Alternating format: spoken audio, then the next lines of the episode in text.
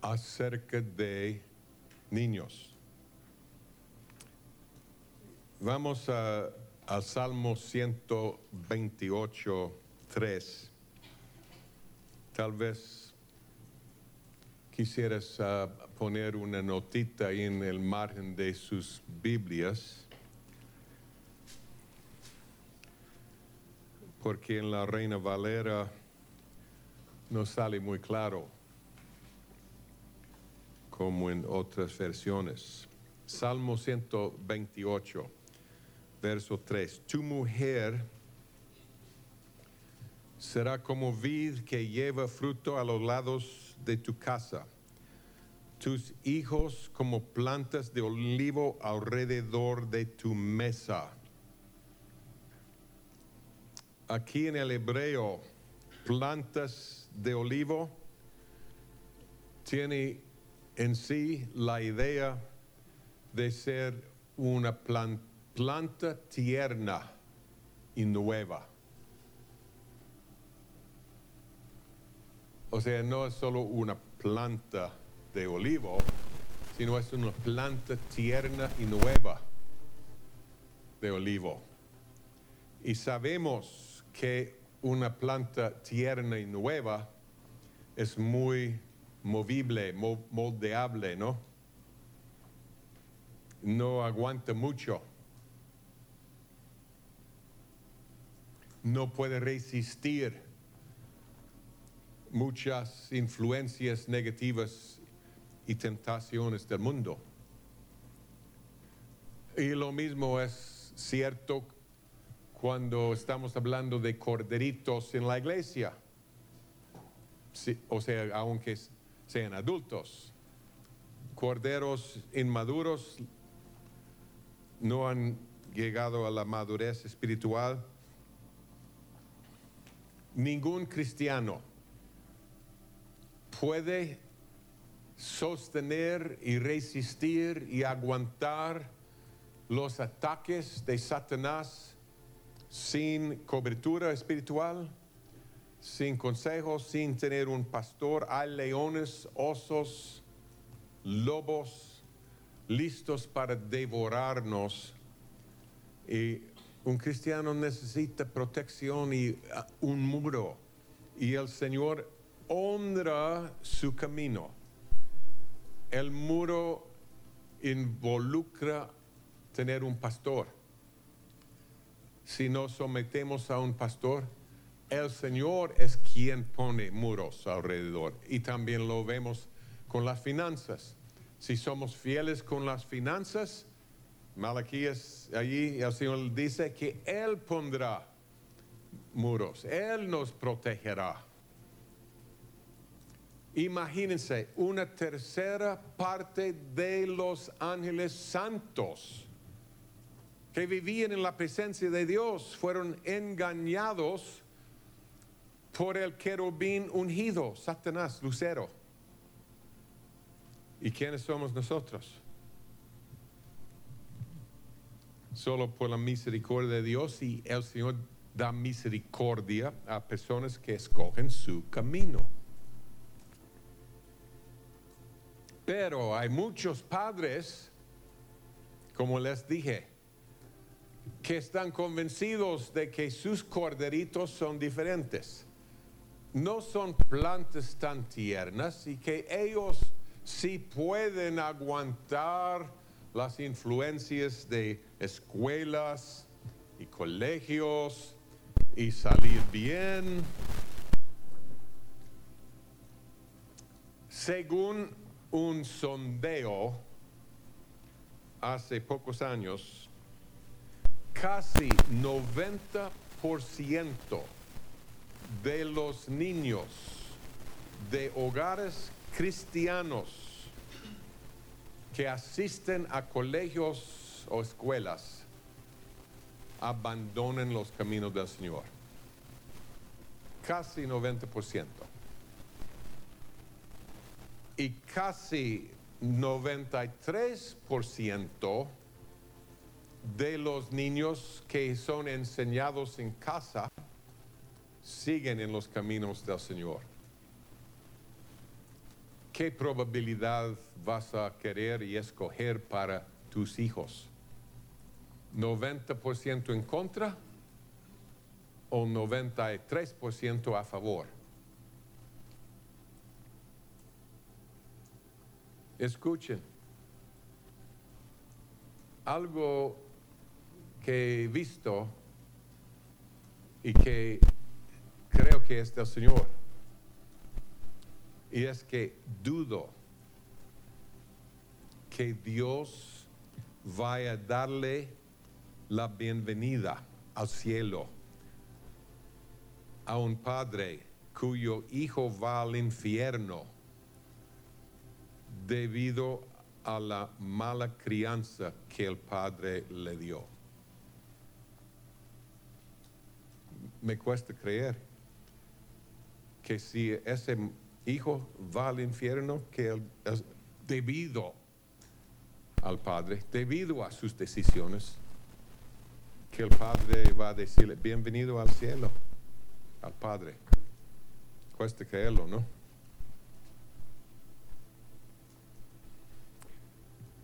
O sea, padres que escogen la escuela, el colegio, que permiten que la tele corrompan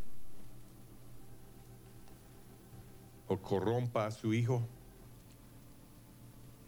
que permiten que el internet destruye la vida de su hijo permiten que su hijo tiene amigos no cristianos perversos, padres que no le dan al niño amor, tiempo y disciplina. ¿Cómo va a ser bienvenidos por Dios? y sus hijos. Ahora, no hay duda que cualquier padre piadoso puede dar a luz a un Esaú, un Ismael, a un Ismael, a un Caín, y no será la culpa del padre. ¿Entienden? Si él ha hecho todo lo posible para rescatar a su hijo.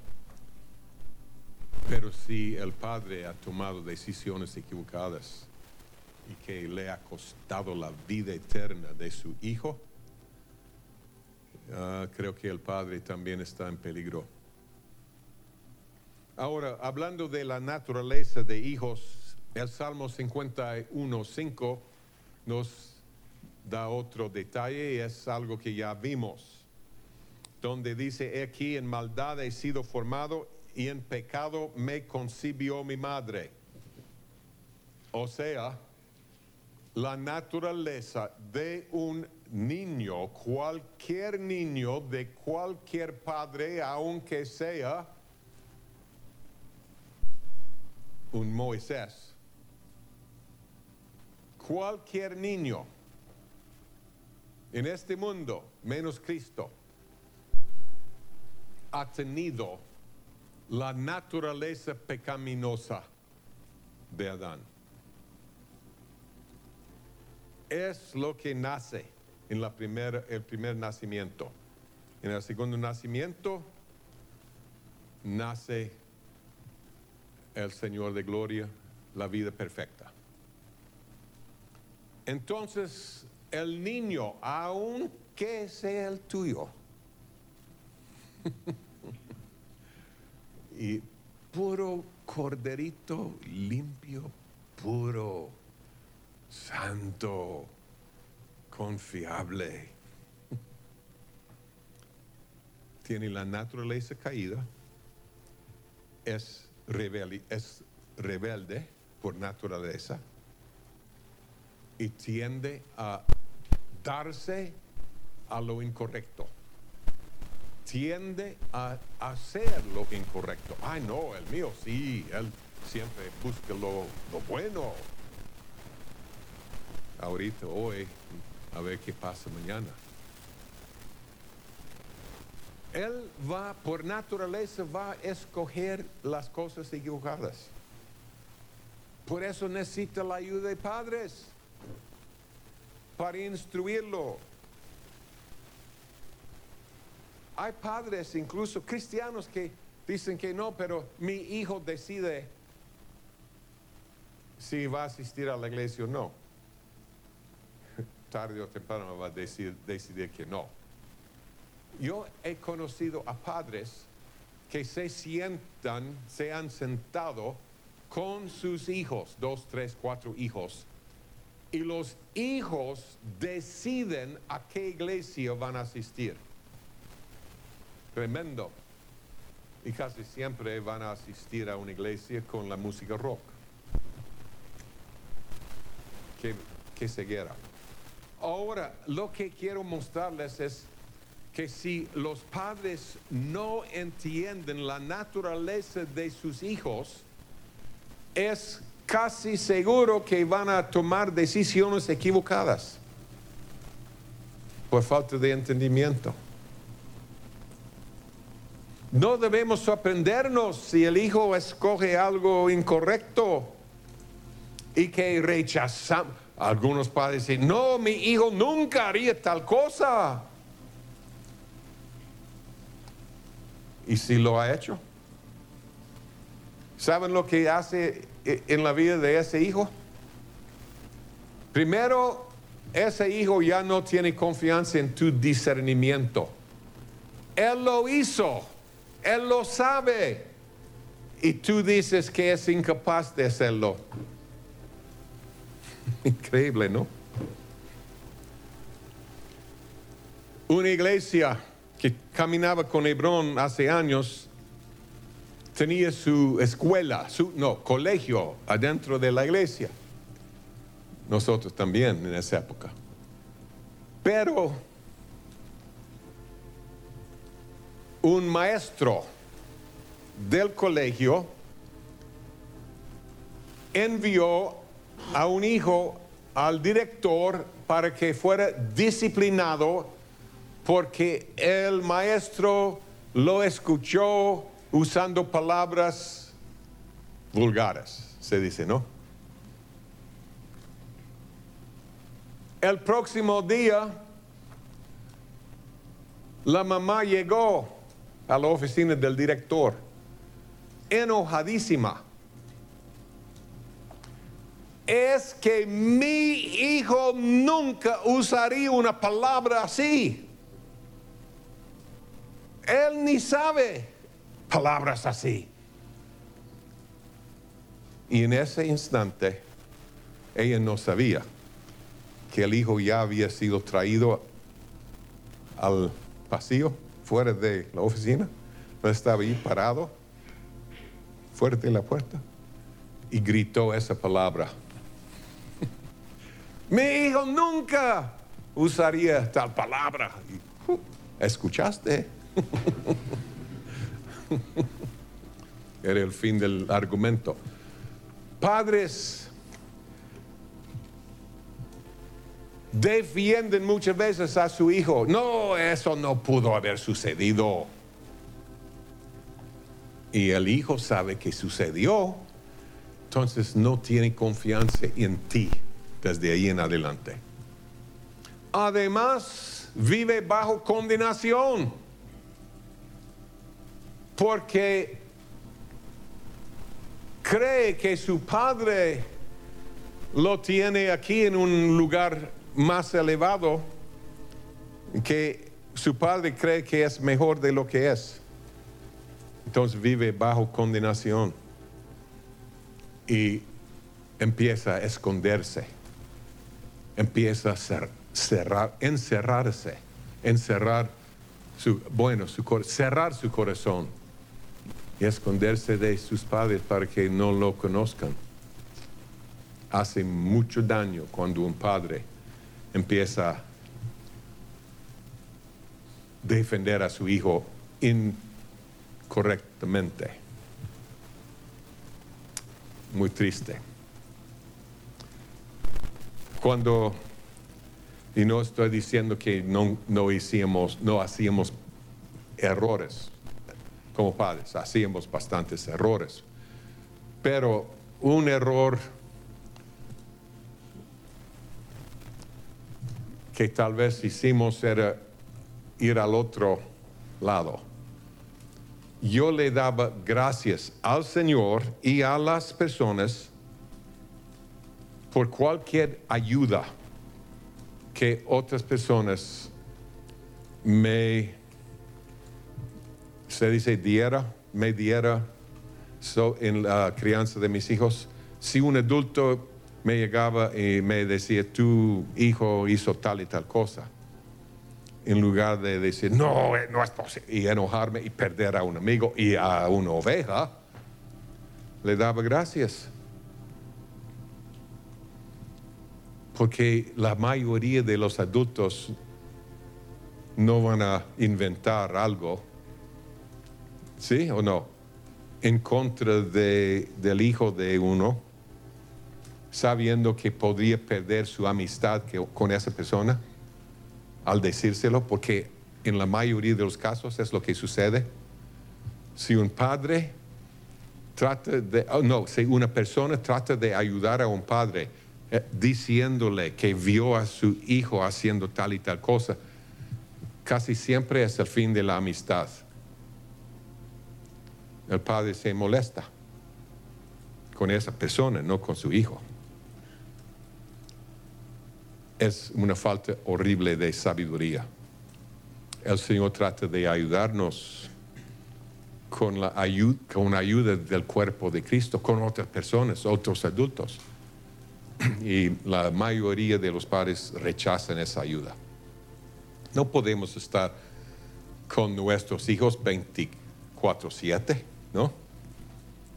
No es, no es factible. Y debemos aceptar la ayuda del Señor a través de otros. En todos los años de la crianza de mis hijos, creo que en una sola ocasión unos adultos inventaron una acusación incorrecta. Tal vez lo creían, pero se equivocaron. Pero una sola vez.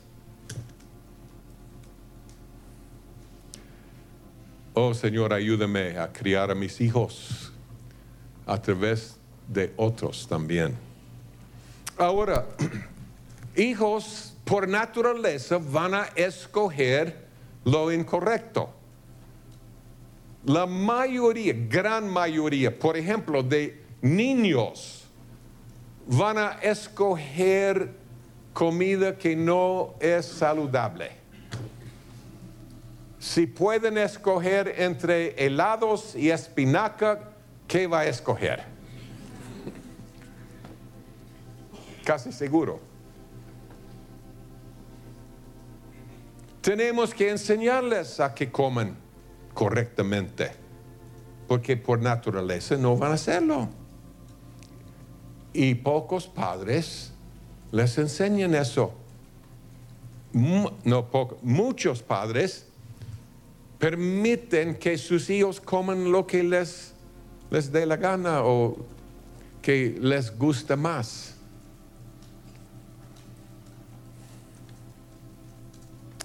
Muchos. Como padres, no debemos permitir que nuestros hijos, algunos van a tirar tomates ahora. No debemos permitir que nuestros hijos se pongan gordos. No debemos permitirlo.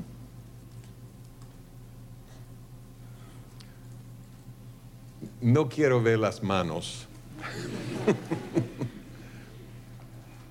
Pero yo creo que hay varias personas aquí que han tenido una batalla con su peso, como en el caso mío. He seguido batalla, desde 40 años en adelante ha sido una batalla de 30 y pico de años, pero no me he rendido. Sigo. Y algunos dicen que yo veo más viejo. me ve, no, no me veo más viejo. Mm, yo me siento mucho mejor, pero perdí peso otra vez.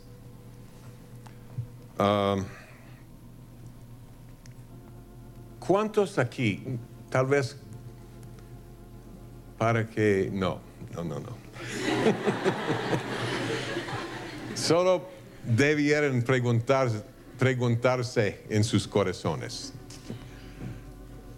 si han tenido dificultad en perder peso y después es súper fácil volver a, ganarlo, subir otra vez, ¿sí? ¿Cuántos saben que es un hecho? ¿Cuántos han oído que es un hecho? es un hecho y no es una broma. ¿Y por qué es un hecho? Porque en el cuerpo humano hay dos clases de células que son células de por vida. El resto del cuerpo humano se cambia cada siete años. Cada siete años tienes un cuerpo nuevo, aunque no lo creas. O sea, todas las células son cambiadas. Las antiguas mueren y otras células toman su lugar. El proceso dura siete años. Pero hay dos células en el cuerpo que son, viven en el, el cuerpo de por vida. De por vida. Las células del cerebro a menos que sean matadas por drogas y otras cosas. Son células de por vida que viven toda la vida y escuchen, anímense. La otra célula es de grasa. ¿Se dice grasa? ¿Sí? ¿O grosura?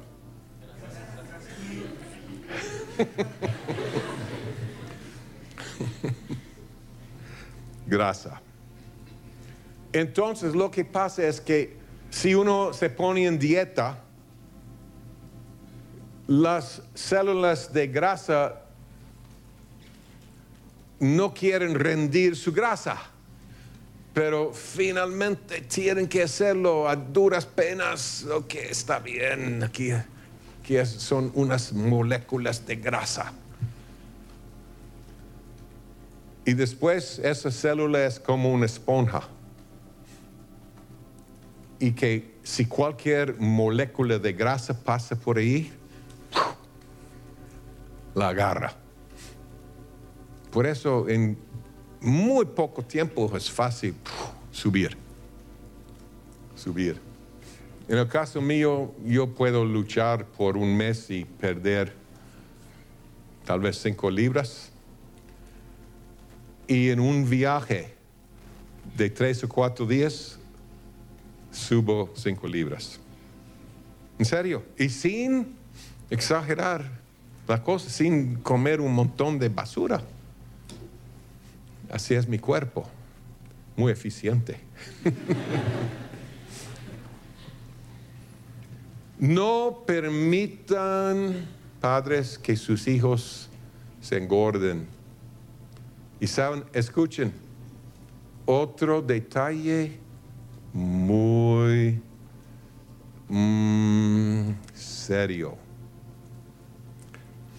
La mayoría, no, no, no, no, perdón, el número de células de grasa es determinado durante la niñez y la adolescencia.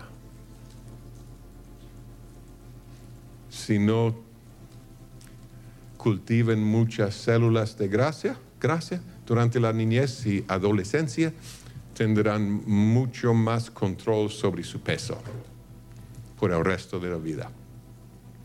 Ahora, si uno adulto puede exagerar su dieta y crear más células de grasa, si insiste, pero el número es determinado principalmente durante la niñez y adolescencia. No permitan que tengan un montón de células de grasa. ¿Por qué? Bueno, nuestras hijas nos han agradecido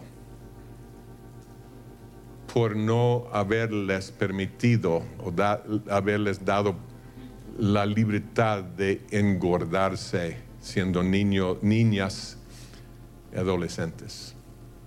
Porque ahora tienen más facilidad de controlar su peso.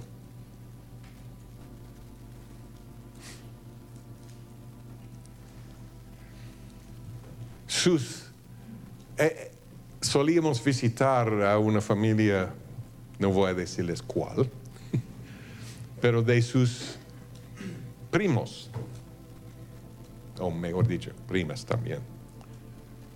Y um,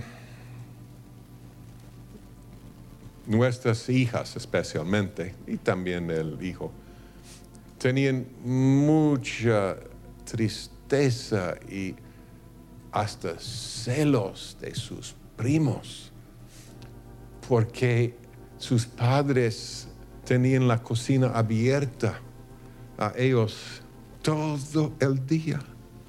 Esas primas podían entrar y comer cualquier cosa en cualquier momento, dulces, chocolates, cereales, todo el día. Y sí, se pusieron gorditas.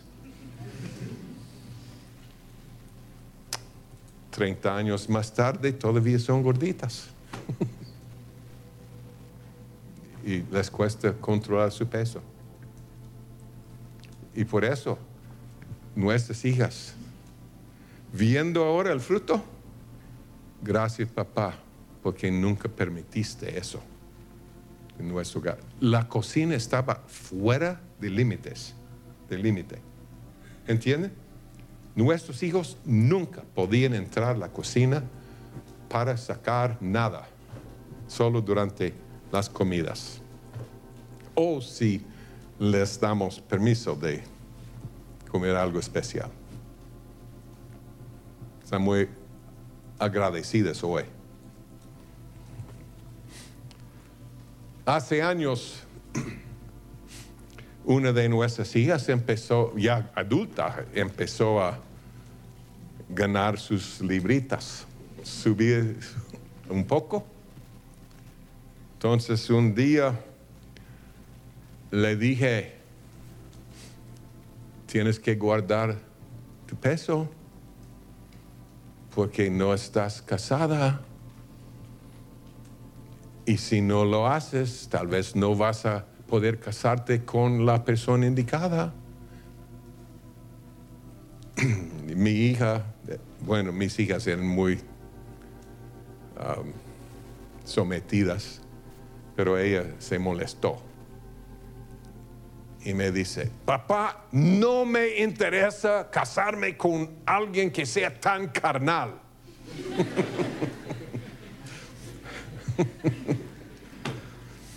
Está bien, hija, pero en la universidad yo, yo no era carnal en ese sentido.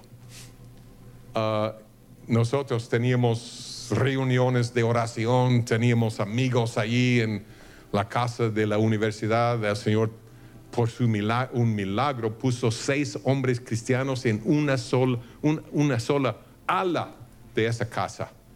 Y había 200 hombres en cada casa. Puro milagro. Entonces nos reuníamos para buscar al Señor, asistimos a la iglesia y no éramos carnales. Hija, el problema es que un muchacho, un hombre joven, un varón, tiene filtros en los ojos. no por la carnalidad, es porque sencillamente ni ve a una muchacha con peso extra. No, esa, esa mujer no, no es registrada en su mente, en la lista de posibilidades. No es cuestión de carnalidad. Finalmente aceptó mi consejo. Perdió sus libritas extras. Y tres meses más tarde encontró a su marido. El Señor la honró. Por eso les digo, no permitan que los hijos se engorden. ¿Por qué? Porque podría cambiar su eternidad.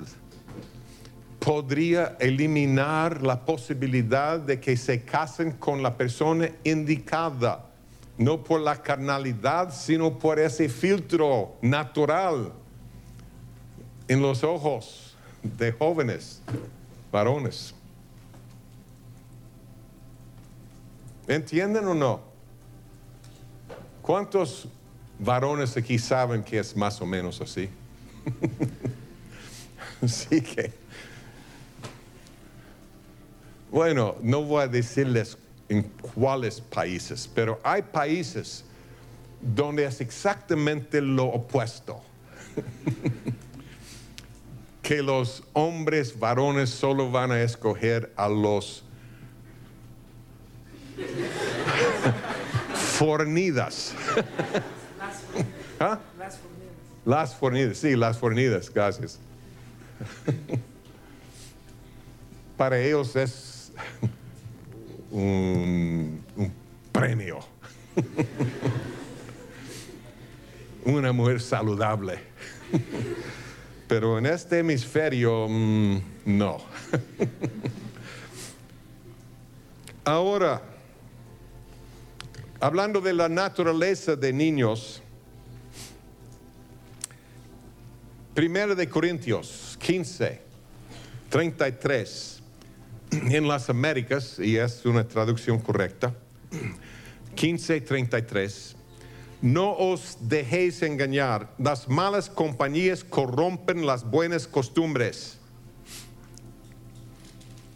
El Señor mismo, el Creador, nos explica que si pasamos tiempo con inconversos, con malos, perversos, llegaremos a ser como ellos. Proverbios 13, 20. El que ande con sabios, sabio será. Es 13, 20. El que ande con sabios, sabio será. Mas el que se junte con necios será quebrantado por llegar a ser como ellos.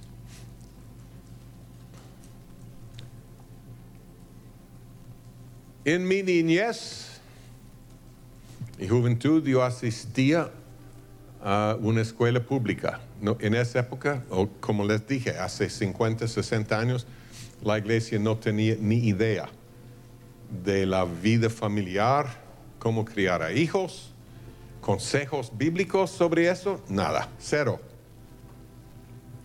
Y entonces todas las familias enviaban a sus hijos a las escuelas. Ahora, en esa época las escuelas comparadas con las de hoy eran santuarios santos. en serio. Con disciplina, obediencia y todo eso. Pero malas influencias también. Malas influencias. Y había cosas ahí que me afectaron que causaron batallas en mi vida por muchos años. Solo estando ahí, escuchando cosas.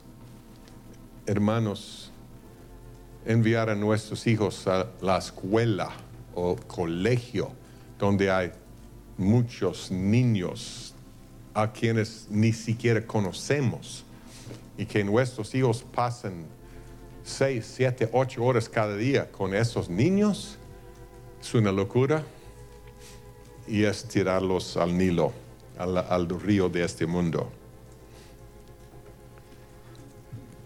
Estando con los perversos, van a llegar a ser perversos. La Biblia lo hace claro. Otra, otro aspecto de la naturaleza se ve en Hebreos 5, 14. 5, 14. Pero el alimento sólido es para los que han alcanzado madurez. Fíjense en esa palabra, madurez. Para los que por el uso tienen los sentidos ejercitados en el discernimiento del bien y del mal. Entonces, ¿quién puede discernir? Los maduros, no los niños. Un niño no tiene discernimiento. Y creo que lo único que un niño puede discernir a veces es a un hipócrita. Eso sí, el niño puede reconocer a un hipócrita. Pero discernimiento espiritual no tiene. Él no sabe si una persona es inmunda, perversa, por el espíritu. Un adulto, espiritualmente hablando, solo al acercarse a una persona puede sentir y discernir si es una persona impía o no. Casi siempre. Un niño no puede discernir si la música que escucha va a llevarlo al infierno o va a motivarlo a inclinarse ante Satanás y rendirse al enemigo. Un niño no sabe. Un niño espiritual tampoco discierne, discierne la música. Por eso enfatizamos tanto en Hebrón la música. Porque ese discernimiento llega con la madurez espiritual. Amén. Otro aspecto a la naturaleza del niño es que el Señor creó a Adán y Eva con inocencia. Amén. Inocentes eran. Y los hijos que nacen en este mundo nacen con inocencia. Sí, con pecado, con una naturaleza pecaminosa, eso sí, pero con inocencia.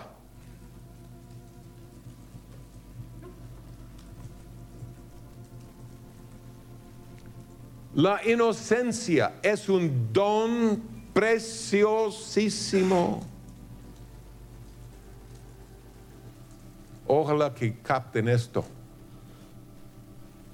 Escuchen, porque esto es cuestión de vida y muerte.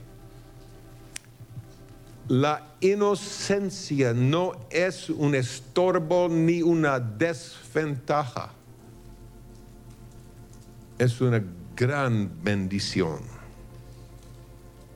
El mundo dice lo opuesto, que un niño de cinco años no debiera ser inocente de toda la mugre que sucede en el mundo.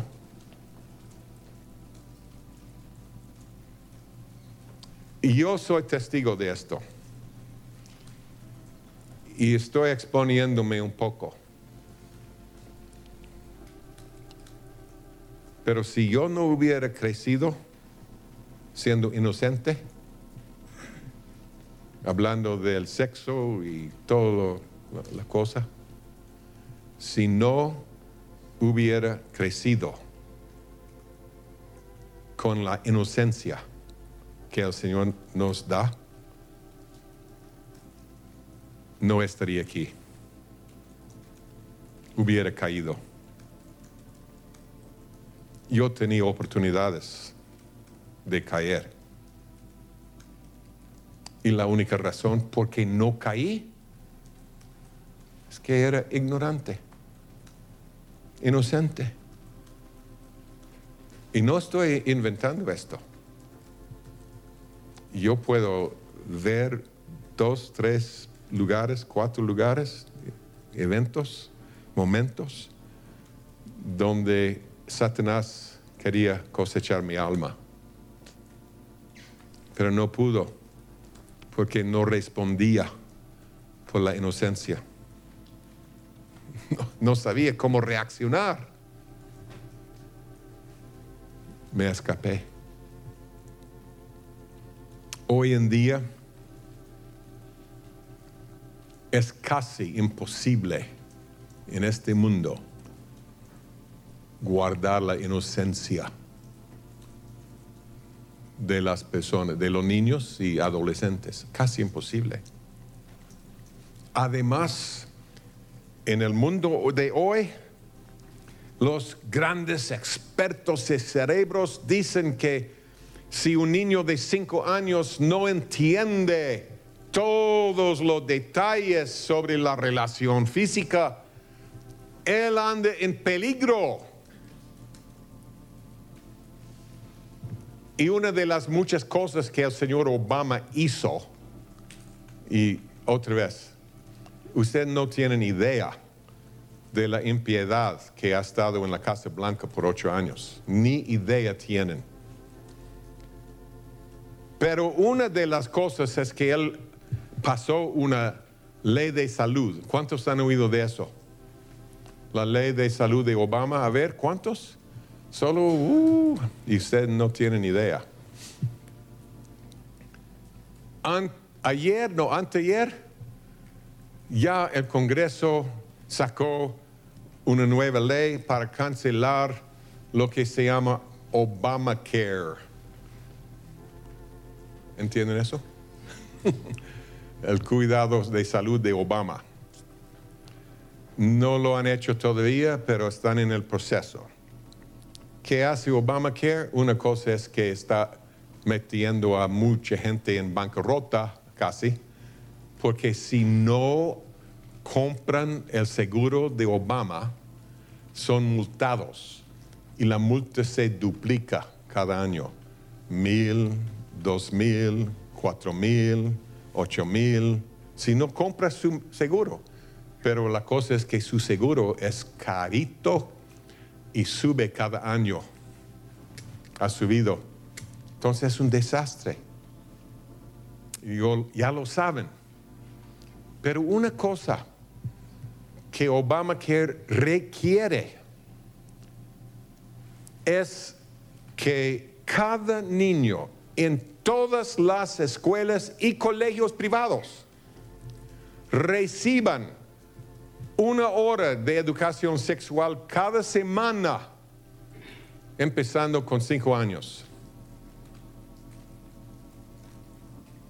Y les anima la ley que practiquen, que experimenten, empezando con cinco años con el sexo para decidir si son homosexuales o no. Para decidir si aman más a mujeres o al sexo igual, igual, el mismo sexo. Hablando de perversidad. Hoy en día con internet, con la tele, con eso, esas influencias, es casi imposible que un niño pueda crecer con su inocencia. Satanás lo sabe, entonces por eso es fácil cosecharlos, meterlos en una tentación y ya saben exactamente cómo responder. Qué triste. Mi hermana, más ella murió, está con el Señor. Ella era misionera con su marido al Japón. Mi hermana era un- una maestra en una escuela pública ganando mucho dinero. Y su marido era el director de otro colegio público. Ah, perdón, escuela pública. Los dos ganando un dineral. Pero cuando las escuelas hace años, aún antes de Obama, tomaron la decisión de enseñar a los niños, no de cinco años, más grandes, algo sobre educación sexual, vieron el material pornográfica, pornográfico, y literalmente, y renunciaron los dos, después de 35 años dejaron de enseñar, dejaron de ser el director, dejó de ser el di- director. Y se fueron como misioneros al Japón. Así era de, de horrible, hace años, hace años. Y los padres están enviando a sus hijos a ese ambiente, creyendo que van a seguir los pasos de Cristo. Qué ceguera, qué ceguera el Señor nos creó siendo inocentes. Y una pregunta. ¿Qué pasaría? ¿Qué desventaja, como el mundo dice, que un niño no eh, ah, entendido en todo esto tiene desventajas? ¿Qué desventaja? tendría, por ejemplo, una muchacha, si llegara a su tiempo de casarse y alguien tuviera que explicarle todos los detalles de cómo funciona la vida, ¿qué desventaja? Su desventaja sería que no tendría pensamientos sucios, pensamiento, entendimiento que no puede, no puede manejar bien, que no es una bendición para ella es la desventaja. Solo ventaja en el camino del Señor. Amén. ¿Y saben algo? Todavía es posible en este mundo actual que niños y jóvenes pueden ser guardados y su inocencia conservada. Eso sí, todavía sucede. Y en Hebrón, donde hay educación en casa, sabemos de un buen número de testigos que ha sucedido. Es más, es una de las razones por que hemos dado instrucción sobre el asunto para los que entren en un desposorio. porque algunos se casaron y no sabían ni papa.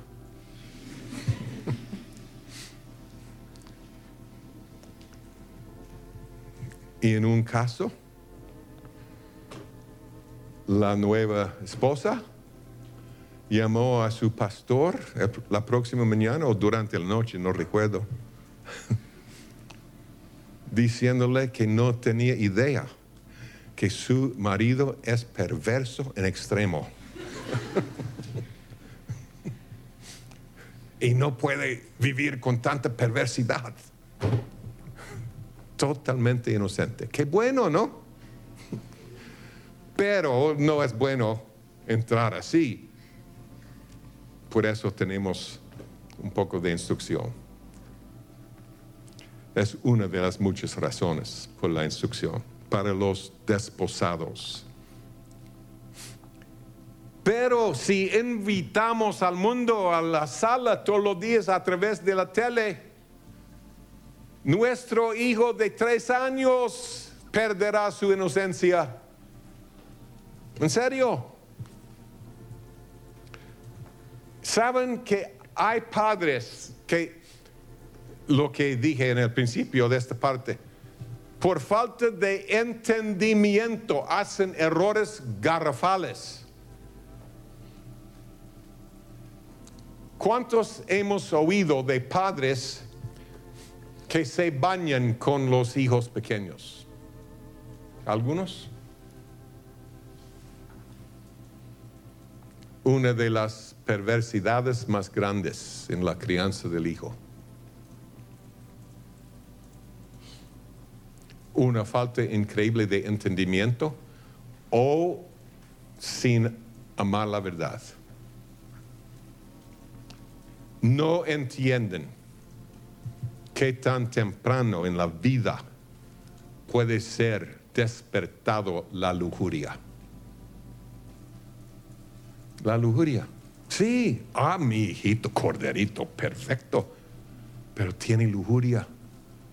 Es parte de la naturaleza humana. Ay, no, pero ni puede pensar así. No, no iba a poder pensar de nada incorrecto hasta que te bañaste con él. Ahora sí, hermanos, algo que vamos a ver en el estudio de la crianza de los hijos es que muchas veces un niño de tres años tiene problemas con la lujuria. No puede ser. Conozco a mucha gente que son testigos que sus problemas empezaron con tres años. Em, con lujuria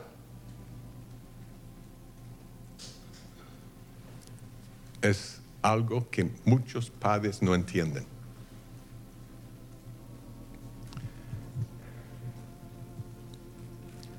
Esos hijitos, corderitos puros y santos, es cierto, no tienen problemas, pero has echado el cimiento para que tengan problemas.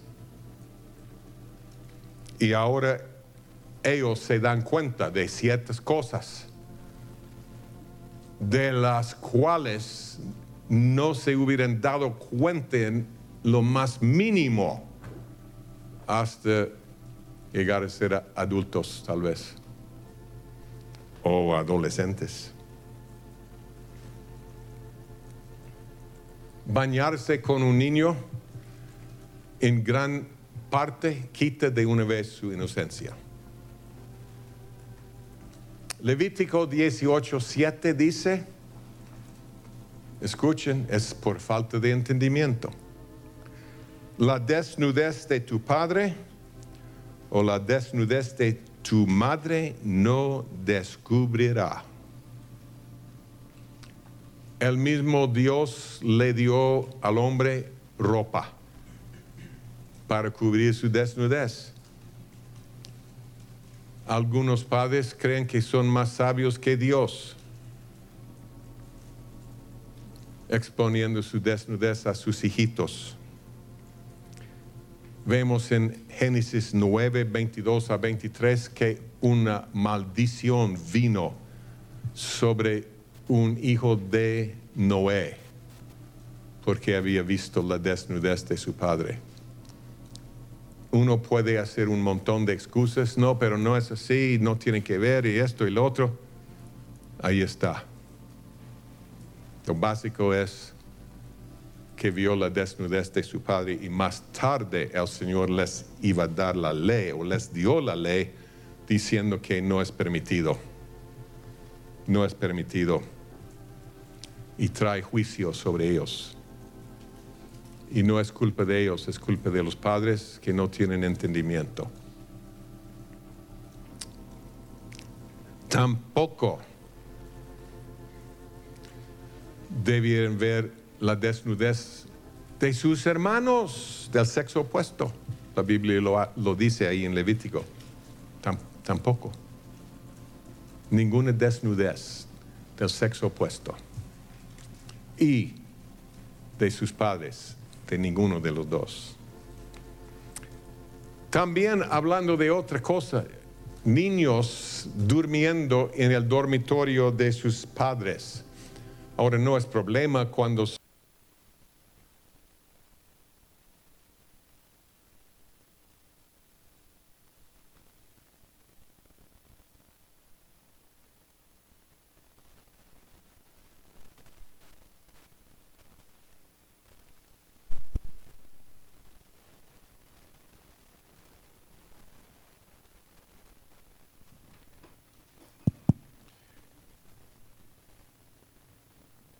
no basta, ¿va? hermanos. Es bueno que lo oigamos y lo sigamos por el bien eterno de nuestros hijos. Amén. Sí, hermanos, es crucial en nuestra vida. Y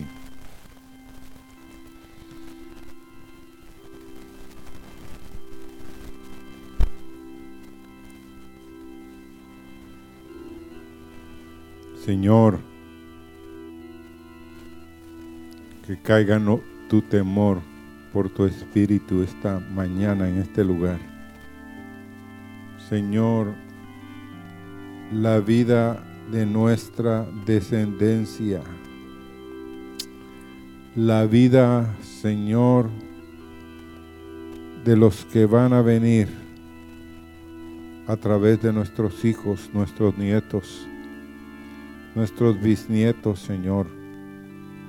Corre peligro si nosotros no guardamos, Señor, las cosas que tú anhelas que nosotros guardemos, Señor. Porque, Señor, ciertamente la vida de los niños corre riesgo, son plantas muy tiernas son pequeñas plantas, Señor, que no aguantan los temporales, las situaciones difíciles que el enemigo está trayendo a este mundo, Señor.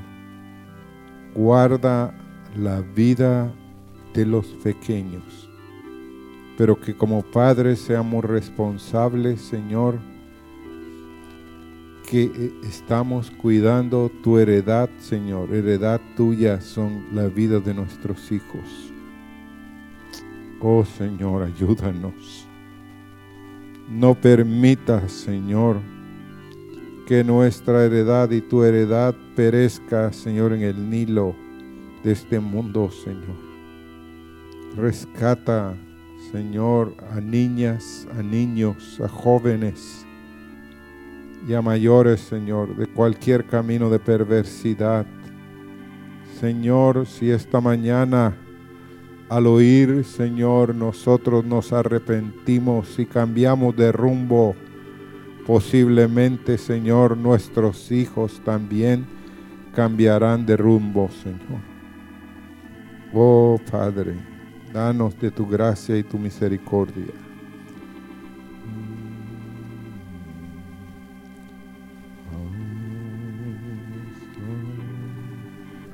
Que sea fiel, fiel,